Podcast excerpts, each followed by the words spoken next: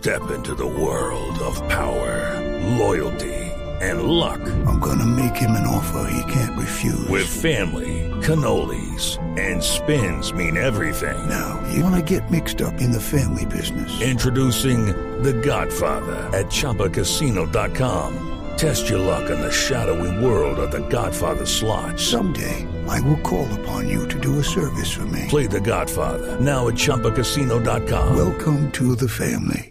Purchase necessary. Group. Void where prohibited by law. 18 plus. Terms and conditions apply. El director del CTI rectificó los señalamientos que hizo en contra de Luis Alfonso Hoyos. Recordemos, ex asesor espiritual de la campaña del ex candidato presidencial Oscar Iván Zuluaga. Diego Monroy con los detalles.